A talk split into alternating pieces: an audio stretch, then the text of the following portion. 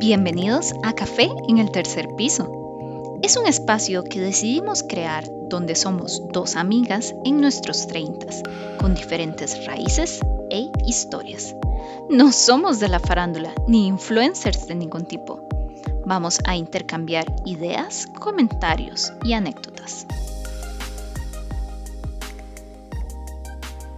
Bienvenidos a otro episodio de Café en el tercer piso. El día de hoy hablaremos un poco sobre las relaciones tóxicas, cómo pueden las parejas afectarnos mentalmente y cómo podemos evitar ser tóxicos en nuestras relaciones. Discutiremos sobre la importancia de establecer límites, ser auténticas y tener una comunicación efectiva en las relaciones. Les habla Stephanie Beatriz. El día de hoy estamos súper contentas porque tenemos una invitada. ¡Yay! Tenemos a Mariajo. Hola Mariajo. Hola chicas, ¿cómo están? Muchas gracias por invitarme. Me encanta hablar de estos temas. Me parece que hay muchísimo de qué hablar, pero bueno, vamos a tratar de tocar puntos valiosos hoy. Mariajo, eh, qué dicho que te tenemos acá porque tengo entendido que a vos te, te gusta mucho estudiar de este tema, como empaparte y poner en práctica, que es una de las cosas más difíciles, ¿verdad? Después poner en práctica lo que uno va aprendiendo. Y es que este tema de las relaciones tóxicas es complicado para nuestros oyentes. Uno siempre lo escucha en redes sociales, ¿verdad? Es que el tóxico o la tóxica, pero ¿cómo se define realmente eh, este tipo de relaciones? Es una relación en la que ambas partes son incapaces de lograr un trato de igual a igual. Entonces, cuando una de las dos personas, ya sea una relación de amistad, ya sea una relación de amor, se convierte en una parte que se aprovecha de la otra, es cuando uno empieza a decir, así, ah, esa es una relación tóxica. Como vos decís, yo creo que tenemos que aprender otra vez a relacionarnos desde el amor y no tanto desde el poder. Igual las relaciones siempre han sido un poco como, como una lucha de poderes, pero creo que hoy en día eso está como un poco más, eh, más complicado. Realmente siento que ya las personas no quieren ser vulnerables, un poco difícil de pues tener una relación así hoy en día, ¿verdad? Y yo creo que mucho también va con la parte de este que un día se estaba leyendo de eso de el amor propio, hasta qué punto llega mi amor propio que se sobrepone al respeto a los demás, digamos, como una parte de que yo soy demasiado importante.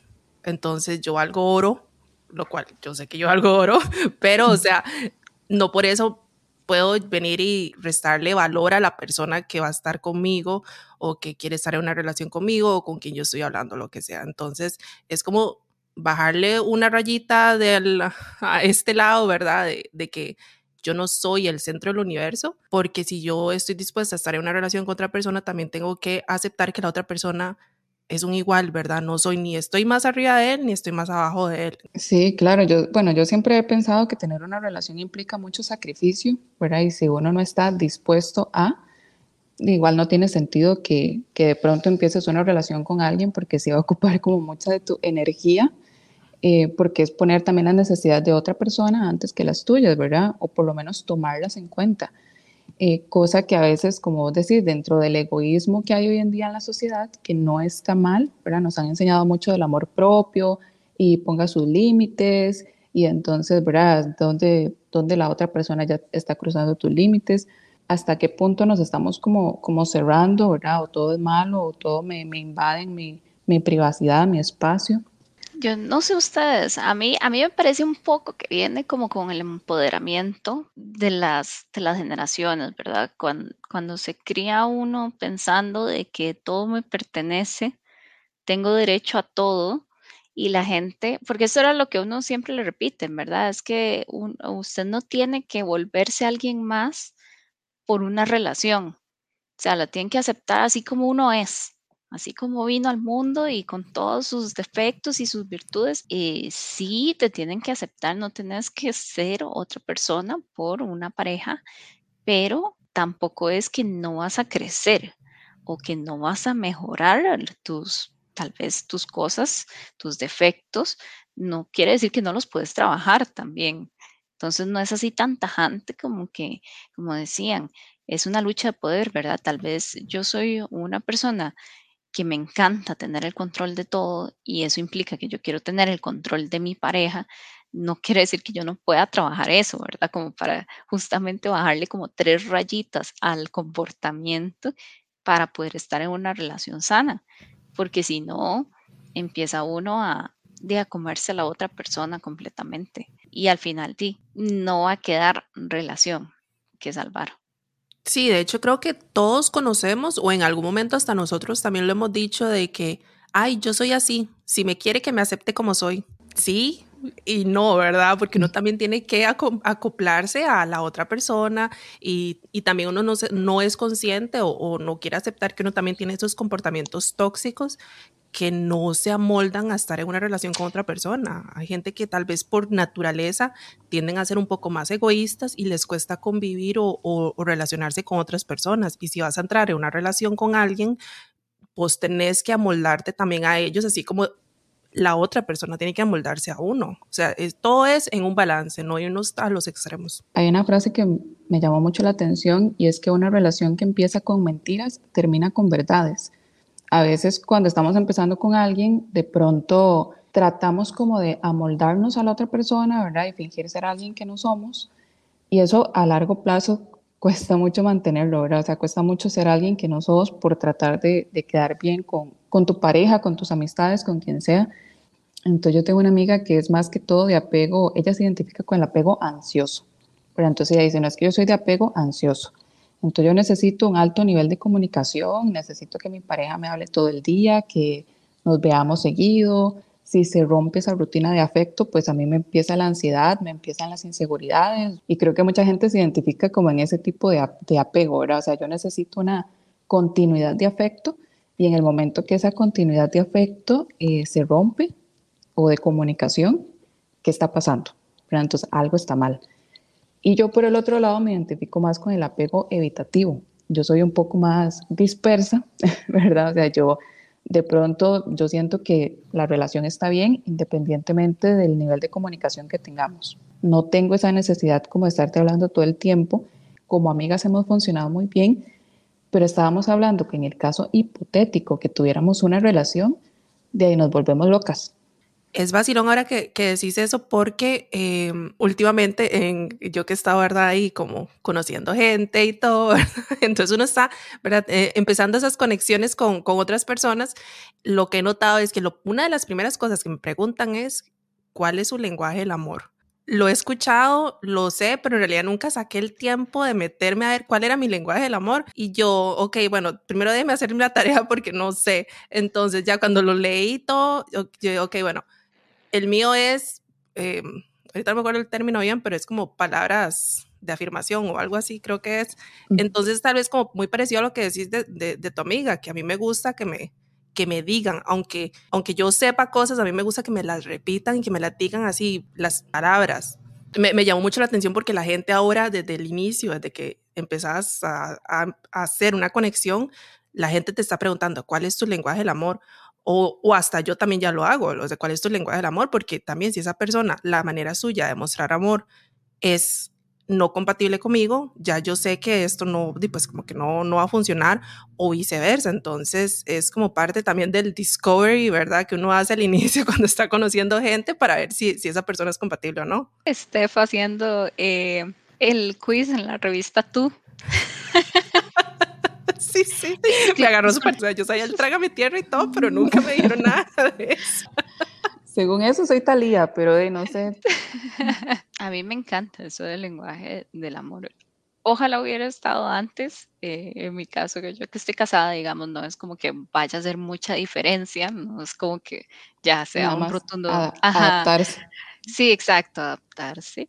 Es bonito, nada más como haciendo un paréntesis, es bonito porque uno sabe qué tipo de regalos, por decir así, la gente acepta mejor o tienen más sentido para ellos.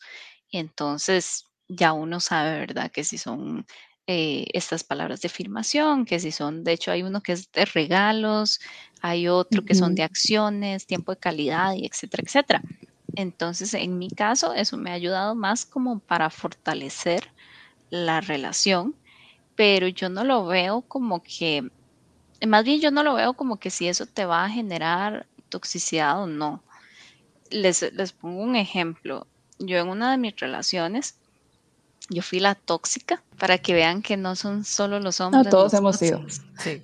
todos hemos sido el tóxico, la tóxica. Y lo que sucedía era eso, que en algún momento yo siento que la relación empezó bien y no teníamos mucho problema, pero tal vez empezó a haber un desbalance donde yo sentía que tenía tal vez mucho control. Y haciendo retrospectiva y uniéndolo con el tema del lenguaje del amor, creo que tal vez mi pareja me estaba dando muchas afirmaciones. Yo también tengo ese, Steph, eh, el de palabras de afirmación.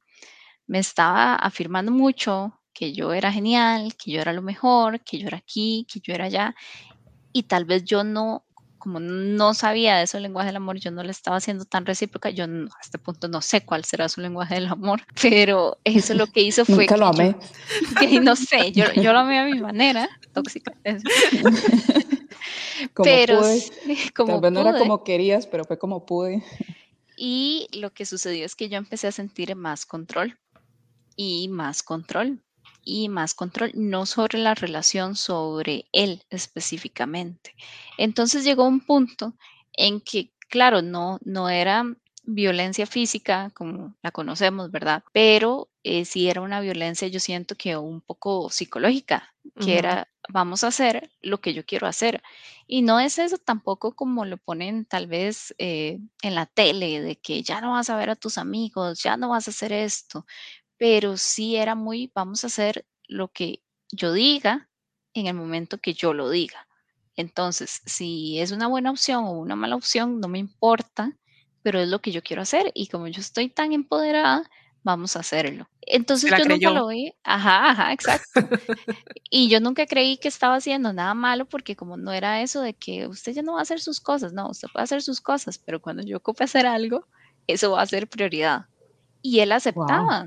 Entonces eso como que se, seguía dando y hasta que, hasta que no salimos de eso y ya yo empecé otra relación donde ya ahí me pusieron un, stop, ¿verdad? Y es como, mita, o sea, esto es, esto es un 50-50, ¿verdad? Usted no venga aquí toda bichota empoderada porque así no es. Sí, lo hacen a eh, uno bajado en dos toques. Sí, sí, sí. Entonces ya ahí yo paré y yo dije, uy, suave Claro, súper tarde y todo. Y, aquí una disculpa pública a través del podcast. No creo que nunca vaya a escuchar esto. Me disculpo por todas las tóxicas. Sí. por todas las tóxicas del planeta, me disculpo. Bueno, no sé si por todas las tóxicas, por mí específicamente.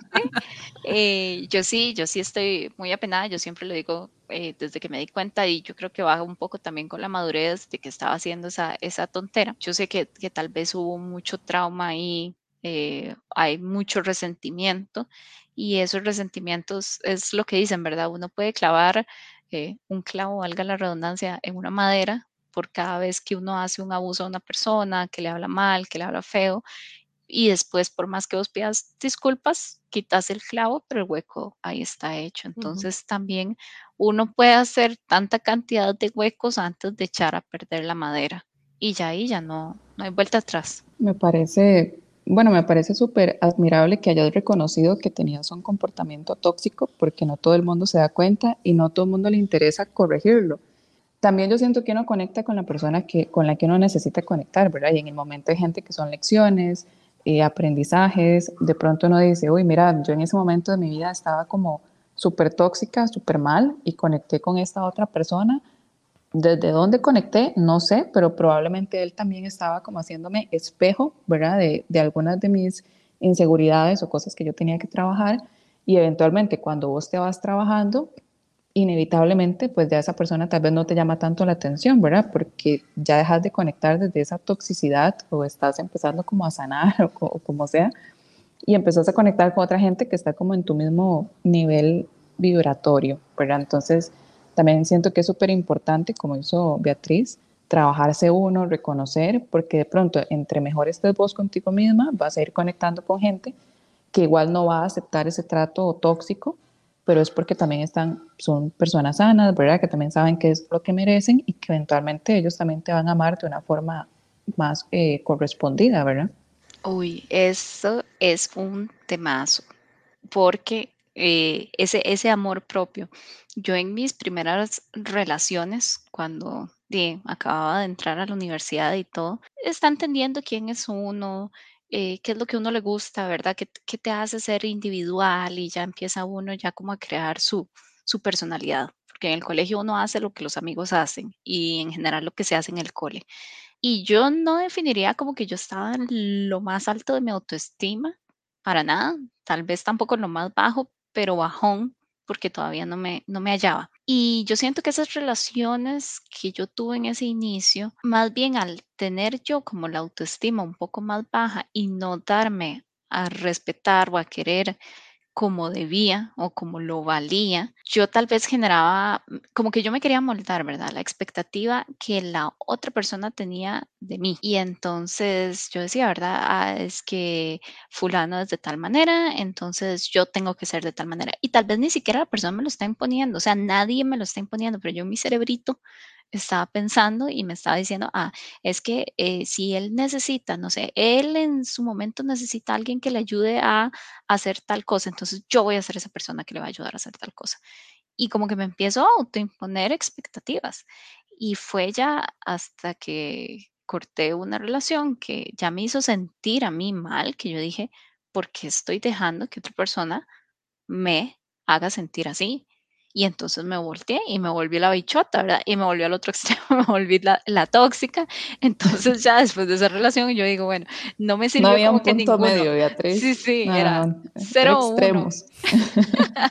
Entonces ya como que volví al 0.5 y ya esa relación, por dicha, fue esta en la que ya me casé. Pero sí, sí cuesta y, y hay que manejar mucho. Yo creo que eso, si uno no maneja su amor propio, es muy fácil caer en esa trampa de las expectativas. Definitivamente el, el amor propio, eh, el autoestima, ¿verdad? Si vos no estás bien con eso, vas a estar en una relación en la que probablemente, no, no vamos a decir que, ¿verdad? Que todas son fallidas, pero que probablemente en algún momento vayan a haber muchos problemas que conlleven, ¿verdad? Que la relación se termine. Simplemente por la parte en la que vos te perdés, tu persona se pierde, ante la otra persona, entonces te empezás a moldar tanto a ese otro ser que yo dejo de ser este, yo de, no dejo porque esto es pasado, ¿verdad? Pero yo dejé de ser Stephanie para convertirme en la de fulanito, mi personalidad ya tal vez lo que, por ejemplo, ya esto lo hemos hablado muchas veces, vea,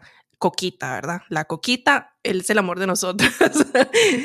Y digamos, como llegar al punto que me digan, no puede tomar Coca-Cola porque eso es malo para la salud. Yes, I know, o sea, sí, yo lo sé, gracias, pero no me diga que yo no puedo tomar Coca-Cola. y entonces, digamos, llegó un punto en el que pasaron años que yo no tomaba Coca-Cola. Y cuando tomaba Coca-Cola era cuando no estaba con esa persona, a escondidas, como si fuera un pecado.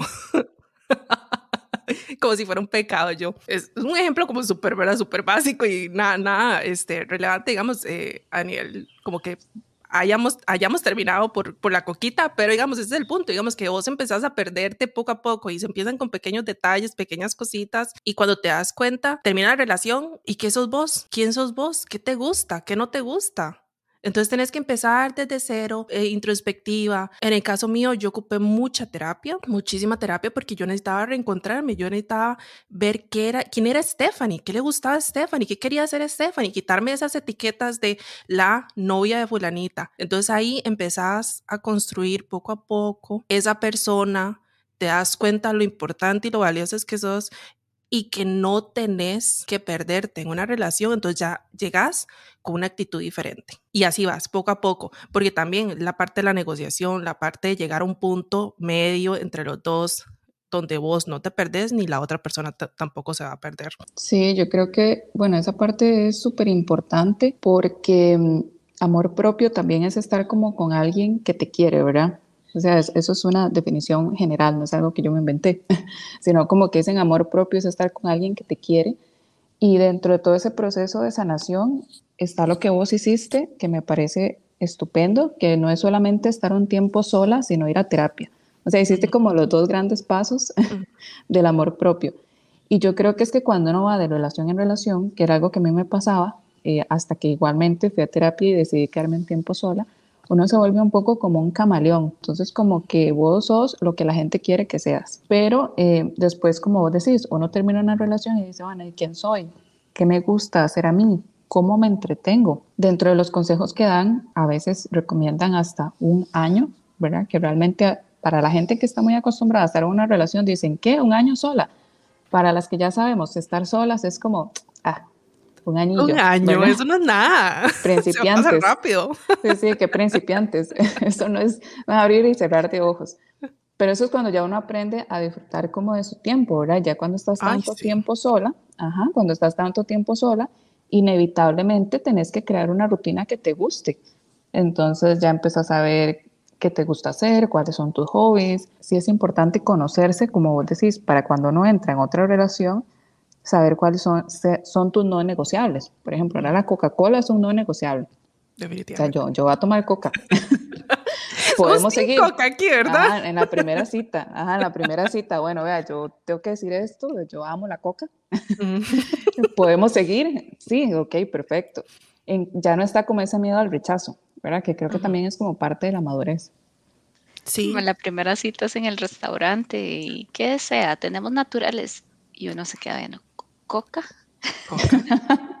y si la primera cita es en los lugares estos donde son de kombucha y no venden Coca-Cola y todo, ya ahí sabes que la relación no va.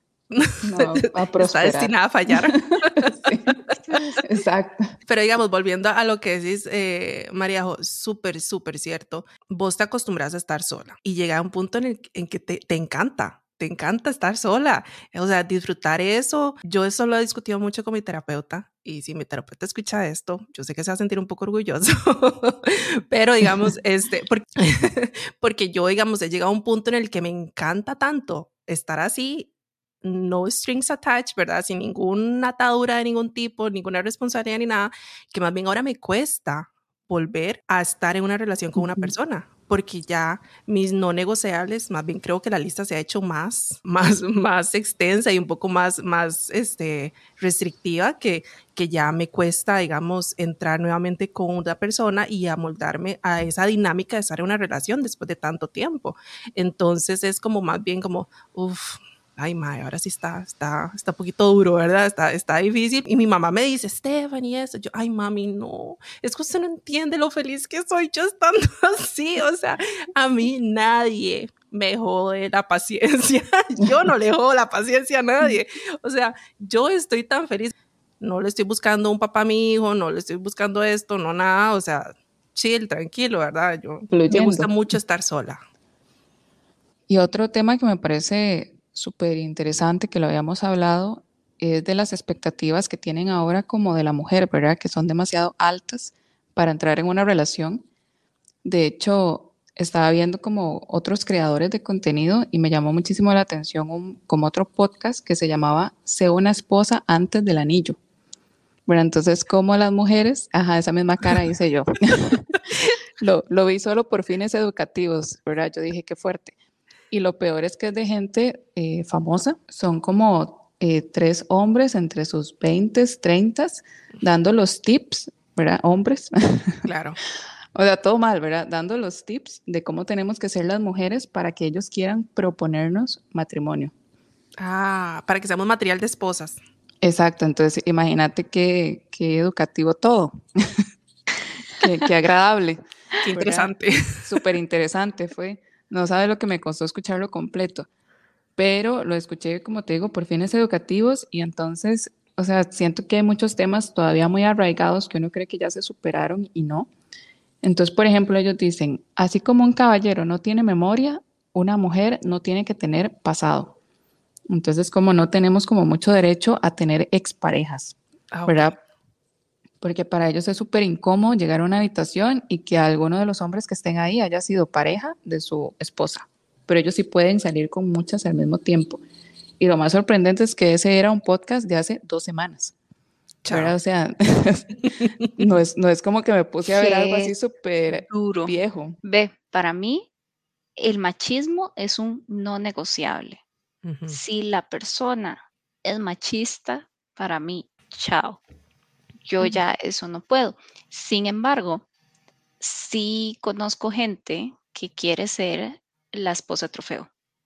Mm. Y parte del concepto de esposa trofeo eh, trae un machismo muy arraigado, porque tanto hombres como mujeres, dependiendo de cómo nos crían, hay mujeres muy machistas, hay hombres muy machistas. Y tal vez para la mujer como fue criada así dentro de ese machismo, no lo ve como algo tóxico ni nada, sino como una meta. Yo quiero ser una esposa trofeo, quiero ser esa esposa que se ve siempre bonita, con sus uñas puestas, que tiene la casa arreglada, que tiene a los niños arreglados, y eso lo ven como meta. Y si eso le va a hacer feliz y eso va a hacer feliz al otro fulano que anda buscando eso en una relación, tal vez esa relación sea sana para los dos. Es ahora que decís eso de las personas que han que fueron criadas en un ambiente machista, tal vez entonces no entienden la diferencia, no hacen ese, esa eh, conexión. A mí me crió mi bisabuela. Entonces estamos hablando de una señora de hace muchísimas, muchísimas décadas, ¿verdad? Este, atrás, que tenía una manera de pensar que tal vez no se acopla un poco a la realidad, digamos, que tenemos nosotras ahora. Y me acuerdo algo que ella siempre, siempre me, me, decía desde que yo entré como en la pubertad, ¿verdad? Ya no era una niña, ya era una, una adolescente.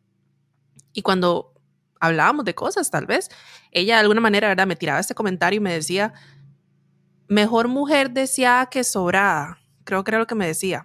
Que era como que yo me tenía que esperar a que a mí me cortejaran yo no podía hacer ese primer approach, eso, ¿verdad? Como empezar a, ay, como decirle, hey, es que me gusta, o lo que sea, no, yo me tenía que quedar sentadita, pasiva, princesa, vengan por mí, ¿verdad? este, porque eh, si no, yo era sobrada, ya no era una mujer deseada, era una mujer sobrada. Entonces, yo sin darme cuenta, yo tenía también muchas cosas de, de la manera como me criaron, ¿verdad? Por una persona o una generación un poco atrás pero usted sabe, es súper frustrante para los hombres también. Yo que les toque todo. Sí. que les toca todo, pero no porque la sociedad lo dice, sino que ellos también crecieron, o sea, como hay una bisabuela de Steph que le dice, usted tiene que esperar a que el hombre venga, hay abuelos, padres que le dicen a los hijos, usted es el que tiene que ir y es su responsabilidad. Y a mí, yo he visto también, por ejemplo, eh, yo tenía una pareja que se enojaba si yo decía que yo iba a pagar, porque sienten su masculinidad, sí, como que, o sea, como que, no, yo soy el hombre, yo tengo que pagar, me está insultando o me está haciendo sentir menos hombre. Y eso es algo psicológico, ¿verdad? Y en cambio uno dice, no, o sea, estamos en el siglo XXI, aquí cada quien paga lo suyo, o déjeme pagarle yo usted, ¿verdad? Etcétera, etcétera. Pero los hombres también tienen que pelear contra eso mismo, de que el hombre tiene que ser A y la mujer tiene que ser P. Así como ya hay mujeres que están peleando igual para que y ser también como contrapartes iguales y que los dos tengan una cantidad de responsabilidad similar en una relación. Igual siempre va a caer más responsabilidad de un lado para hacer algunas cosas inevitablemente, pero entonces tu pareja tiene que ayudarte a balancear en otras. Entonces no siempre va a ser 50-50 en una relación. Y eso, lo mismo, ¿verdad? Que hemos hablado, sean relaciones amorosas, sean relaciones de amistad, siempre va a tener que haber un poco de, los dos, ¿verdad? Igual puede ser que uno sea más eh, extrovertido y le guste salir y entonces jala a sus amigos introvertidos, pero después tu amigo introvertido te escucha, hablan, ¿verdad? Tienen conversaciones un poco más significativas. Siempre hay que dar un poco, hay que recibir un poco, pero no puede ser solo una persona dominante y solo lo que yo quiero hacer en una relación. Entonces, son muchas cosas como que hay que ir cambiando, pero, pero sí, cuesta mucho porque como te digo, ese, este, algo que yo escuché hace dos semanas todavía me quedé así como, wow, esto todavía, todavía es esto lo que andan buscando los hombres, esto es lo que se piensa, ¿verdad? Sí, pero yo, yo no generalizaría. Esos, bueno, hay buenos, hay buenos elementos. algunos hombres sí, pero no todos los hombres. Por eso es tan importante sanarse uno, cada vez que uno termina una relación o incluso estando adentro de la relación, siempre es bueno poner como un pie, ¿verdad? Eh, eh, en el stop, parar y pensar si la relación en la que estás te está haciendo feliz o no te está haciendo feliz, porque muchas veces uno desde afuera sí ve que la relación es tóxica. La gente lo ve. Probablemente la gente se lo dice a uno.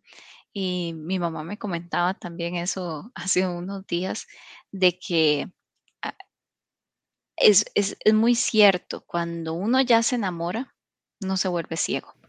Mm. Si uno en la etapa en la que apenas está saliendo, está conociendo a la persona, se da cuenta de estas banderas rojas, tal vez los no negociables, se da cuenta uno que hay ciertas cosas que tal vez no te llaman.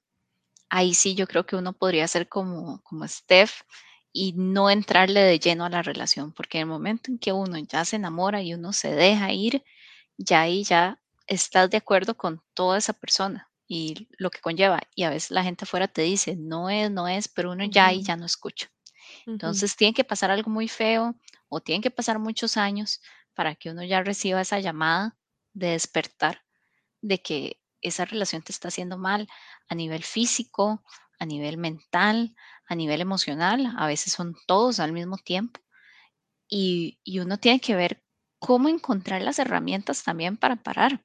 Eso es parte del amor propio de la sanación, cómo te salís de esa relación que está tan fea y que te está haciendo tanto mal a vos o incluso a la otra persona. Uy, qué importante. Yo creo que tocaste un punto ahí súper valioso porque, como vos decís, cuando uno ya se enamora, se vuelve ciego. Y no sé dónde está esa delgada línea. no sé si son tres citas, cuatro citas, un mes, en donde ya perdiste como el, norte y donde ya dices, bueno, ya, lo que sea, ¿verdad? Me voy a quedar acá. Pero las mujeres, yo siento que tenemos como esa intuición, ¿verdad? Ese sexto sentido, conectamos más como de la emoción y si somos capaces en las primeras citas, o sea, es mentira la que diga que no, pero a veces uno desde la primera cita ya se te prenden ahí como las alertas, ¿verdad? Y uno dice como, hmm, de pronto esto no somos tan compatibles y lo dejas pasar, pero uno lo detecta, o sea, realmente creo que nosotras somos muy intuitivas y uno se da cuenta, ya que uno no quiere hacer caso, ¿verdad? Y uno dice, bueno, no, me hago la loca, sí, me dijo algo que me pareció súper machista, pero, ay, de pronto... Lo voy a cambiar, o sí, a cambiar. exacto. Él cambia por mí. exacto, yo tengo el poder todo lo puedo. este, y es súper, y ya después, como vos decís, se mete uno como en ese patín y quién te saca. Entonces, aunque tus amigas te digan, todo el mundo te diga, porque también está esa parte de que a uno no le gusta admitir que tomó como una mala decisión, ¿verdad? Entonces ya más bien sos, sos como vos contra la gente y contra lo que te dicen y ni siquiera estás poniendo el foco en que realmente esa relación te está, te está haciendo daño. Yo había leído por ahí que si la gente te dice y vos no te estás dando cuenta, igual te puedes hacer un autoanálisis y ver si te has estado aislando de tus amigos, si sientes que te da miedo hablar o actuar por cómo piensa la pareja, si te estás adaptando a las expectativas de la otra persona, si estás perdiendo tu identidad o como vos decís, incluso cambios físicos, te está afectando el patrón de sueño, tu alimentación, aumentaste de peso, bajaste demasiado de peso. Son como indicativos de que algo está mal o tal vez ahí no es. O sea, eso todo lo ocupamos, tengamos o no tengamos traumas, todos siempre ocupamos un poco de terapia porque siempre hay cosas que se ocupan trabajar y no lo puedes hacer solo, a veces ocupas una tercera persona para que te, te ayude, ¿verdad? Ya llegamos a la hora de ir finalizando el podcast del día de hoy y como ustedes saben y es nuestra tradición, vamos a hacer un pequeño quiz este quiz es sobre 12 preguntas completamente al azar que van a revelar cuál es nuestra manera más tóxica de ser. Nuestro rasgo tóxico. Nuestro rasgo tóxico, correcto. Entonces las preguntas son un popurrí de que si quieres salir con Justin Bieber o con Kim Kardashian, si te gusta el pop o el rock, si quieres A o B, ¿verdad? ¿Cómo los Yo no sé, yo sinceramente quiero quejarme de este quiz, porque lo que me salió va en contra de todo lo que estuve hablando. No sé si mi decisión de, de poner Kim Kardashian y que me gusta el pop tuvo algo que ver con, con lo que me salió, pero me salió, o sea, es que me niego, pero bueno, lo voy a leer, pero, me, pero me niego rotundamente. Hago un disclaimer de que no. Sí, me voy a quejar, me voy a, voy a mandar una carta y me voy a quejar con la persona que hizo este quiz, porque me salió que mi rasgo tóxico es que estoy desesperada por literalmente cualquier persona. O sea, después de que hablé todo el amor propio, los límites, de estar sola, entonces me quejo. Pero entonces, esa fue mi respuesta. Y dice que soy merecedora de amor y que voy a encontrar a alguien que me ame y que no me debería sentir preocupada de estar soltera. Pero bueno, es, un bonito mensaje, es un bonito mensaje en general para el público. Eso es como la galleta de la suerte. La rompiste y te salió. Vas a encontrar una pareja, quiérete. Ajá, exacto. Y yo, ¿what? Yo creo que, yo creo que el, el, el, factor decisivo fue el pop, porque a mí me salió lo mismo. Yo, o sea, elegí Justin Bieber, el pop y no sé qué más cosas, y me salió lo mismo. Y, y creo que somos, somos las que más hablamos aquí, ¿verdad? Que el amor propio y que estamos súper felices estando solas y todo, ¿verdad? Y, se nos vino abajo. Sí, se, nos, vino, abajo. perdón, chiquillas. Todo fue una, una pantomima. que. Sí, en realidad estoy desesperada. Yo escogí a Kim Kardashian y yo escogí el pop y me salió diferente. ¿A cuánta gente odia oh. usted? Porque hay una, hay una pregunta que dice que cuánta gente odia. yo ah, puse que ninguna. Ah, no, yo puse que bastantillos. ah, no. Yo puse la que decía como que tal vez una o dos. Ah, no, yo puse ninguna, yo no odio a nadie.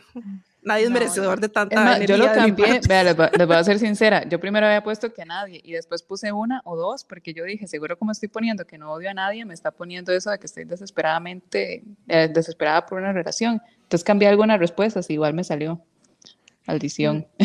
Yo es que sabe por qué siento, tal vez no es odio, porque me cae mal gente y un día de estos me pasaron un chiste de eso, de que uno no sabe cuánta gente le cae mal hasta que está buscando el nombre del bebé y como yo pasé por eso ah. hace poco, que ah, uno empieza, ah, no, es que así no se va a llamar porque fulano, ah, no, es que así no se puede llamar porque fulano. Pero vean, a mí me salió que yo soy muy testaruda y yo sí creo que esto es cierto. Pero dice que, que yo estoy intentando así como lo mejor que puedo, ¿verdad?